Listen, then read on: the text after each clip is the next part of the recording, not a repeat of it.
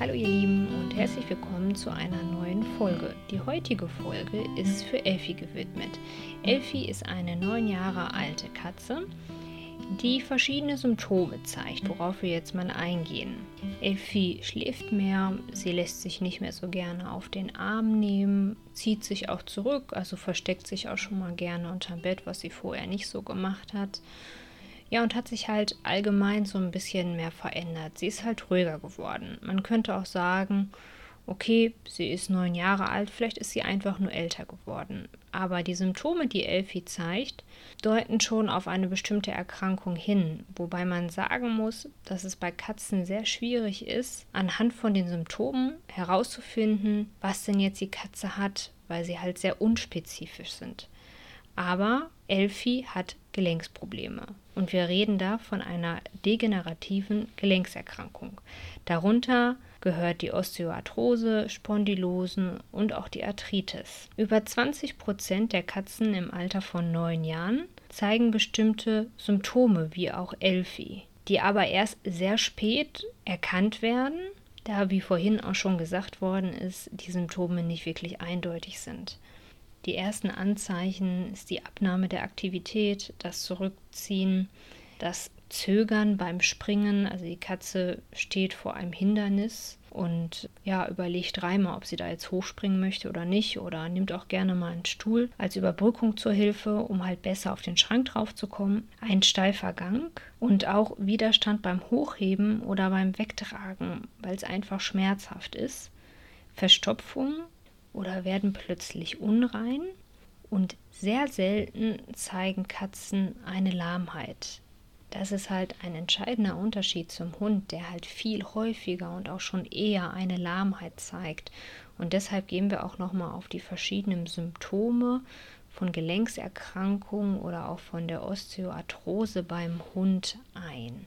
Aber bevor wir jetzt auf die einzelnen Symptome beim Hund genauer drauf eingehen, möchte ich erst nochmal erklären, was überhaupt eine Osteoarthrose ist oder wofür das steht. Eine Osteoarthrose ist eine irreversible, degenerative, also eine fortschreitende, schmerzhafte, bewegungseinschränkende Erkrankung eines oder auch mehrerer Gelenke. Das ist die Definition davon. Und über 20 Prozent aller Hunde, die über ein Jahr alt sind, zeigen die Symptomatik von einem sekundären Geschehen aufgrund von Gelenksinstabilitäten oder Gelenksdysplasien, von Traumata oder von einer übermäßigen mechanischen Belastung. Eine genetische Prädisposition ist auch sehr häufig eine Ursache davon, genauso wie das Alter. Also ältere Tiere leiden häufiger an einer Gelenkserkrankung aber auch Übergewicht ist ein Riesenfaktor, der dazu beiträgt und halt auch eine Fehlernährung kommt halt auch noch in Betracht. Manchmal verstärken sich die Symptome durch körperliche Belastung oder sie treten sehr häufig nach dem Liegen auf. Also wenn der Hund jetzt längere Zeit in seinem Körbchen lag oder zum Beispiel die Nacht über lag und dann morgens aufstehen möchte, merkt man schon, dass er sehr schwerfällig ist beim Aufstehen und dieses typische arthrotische Aufstehverhalten zeigt. Wetterungsbedingt kann auch schon manchmal eine Veränderung eintreten. Und in der Frühphase erkennt man eher klinische Symptome im Verhalten, also dass sie ruhiger werden, weniger spielen, aber auch gegebenenfalls aggressiver werden, weil sie einfach Schmerzen haben, wenn sie angerempelt werden. Im weiteren Verlauf kommt es dann zu Lahmheiten, zu einer eingeschränkten Beweglichkeit, aber auch zur Muskelatrophie, also zum Muskelabbau. Wie sieht die Therapie aus? Sie ist beim Hund und bei der Katze sehr ähnlich. Gehen wir einmal auf die konventionelle Therapie ein. Also da steht auch an wichtiger Stelle die Reduzierung des Körpergewichts bei übergewichtigen Tieren, weil je weniger Übergewicht sie mit sich tragen, desto besser können sie ihre Gelenke auch entlasten. Die Physiotherapie ist super. Sie unterstützt auf jeden Fall die Beweglichkeit und mobilisiert den Hund wieder. Aber auch der Einsatz von NSAIDs, also nicht steroidale Antiphlogistika, ist ein wesentlicher Baustein in der Therapie.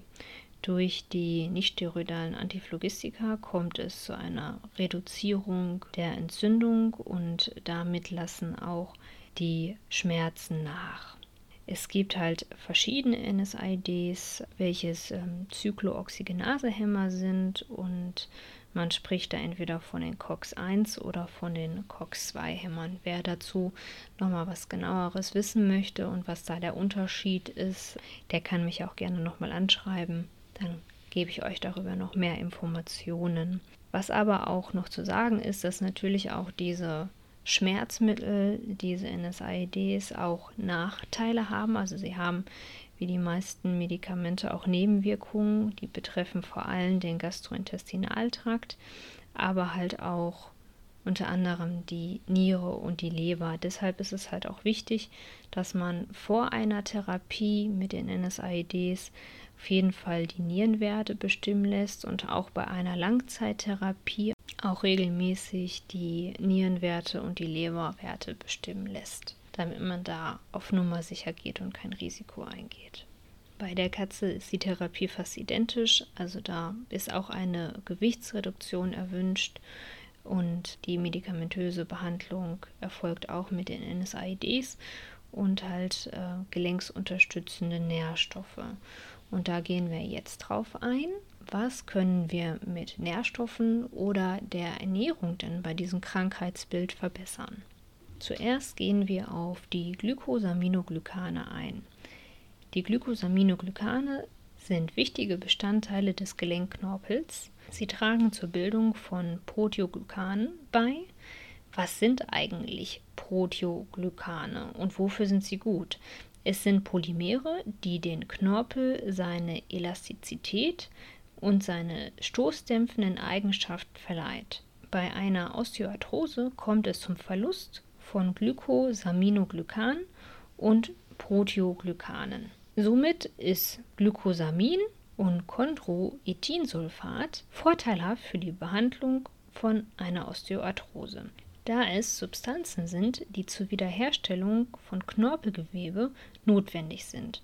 Glycosamin spielt außerdem als Vorläufersubstanz eine Rolle bei der Bildung von Gelenkoberflächen, Sehnen, Bänder, Haut- und Blutgefäßen. Glycosamin wird aus intrazellulärer Glucose gebildet. Und da ist auch schon der Unterschied zum konventionellen Glycosamin, also das, was wir kaufen können. Das stammt nämlich aus Chitin, eines Polymers im Exoskelett von Krebstieren. So, dann kommen wir zu den Omega-3 und Omega-6-Fettsäuren, die eine entzündungshemmende Wirkung haben also somit auch immer sehr gerne genommen werden bei Gelenkserkrankungen. Auch hydrolysiertes Kollagen und äh, Polyphenole aus grünem Tee haben in Studien einen positiven Effekt auf den Gelenksknorpelschutz gezeigt. Antioxidantien wie zum Beispiel Vitamin E sind auch immer positiv und lassen sich gut anwenden. So, ihr Lieben, was sollt ihr aus der heutigen Folge mitgenommen haben? Es ist nicht immer eindeutig zu erkennen, ob die Tiere jetzt eine Gelenkserkrankung haben. Besonders bei Katzen ist es wirklich sehr schwierig aufgrund der Symptomatik, die sie zeigen, da sie auch sehr selten erst eine Lahmheit zeigen, anhand von der Abnahme der Aktivität oder des Zurückziehens auf eine Lahmheit zu schließen. Ja, da sind halt schon so Symptome wie ja, verzögertes Springen, steifer Gang oder dann halt auch, wenn sie mal eine Lahmheit zeigen, man schon eher auf Gelenksprobleme schließen kann. Halten wir fest, es ist gar nicht so einfach, vor allem bei den Katzen nicht. Aber was bei beiden Tierarten, bei Hund und Katze auch ganz wichtig ist, dass übergewichtige Tiere auf jeden Fall vom Gewicht runterkommen, um ihre Gelenke zu entlasten. Therapien werden in erster Linie mit Schmerzmittel, also NSAIDs durchgeführt, aber auch Ergänzungsstoffe wie Nahrungsergänzungsmittel werden gerne angewendet und sollten auch angewendet werden.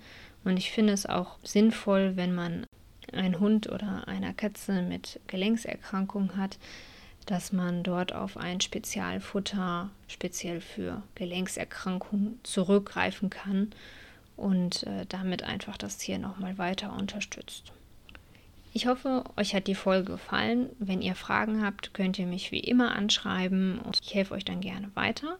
Und ich freue mich schon auf die nächste Folge und dass ihr dann wieder in drei Wochen einschaltet und euch die neue Folge anhört. Bis dahin wünsche ich euch eine ganz tolle Zeit. Tschüss.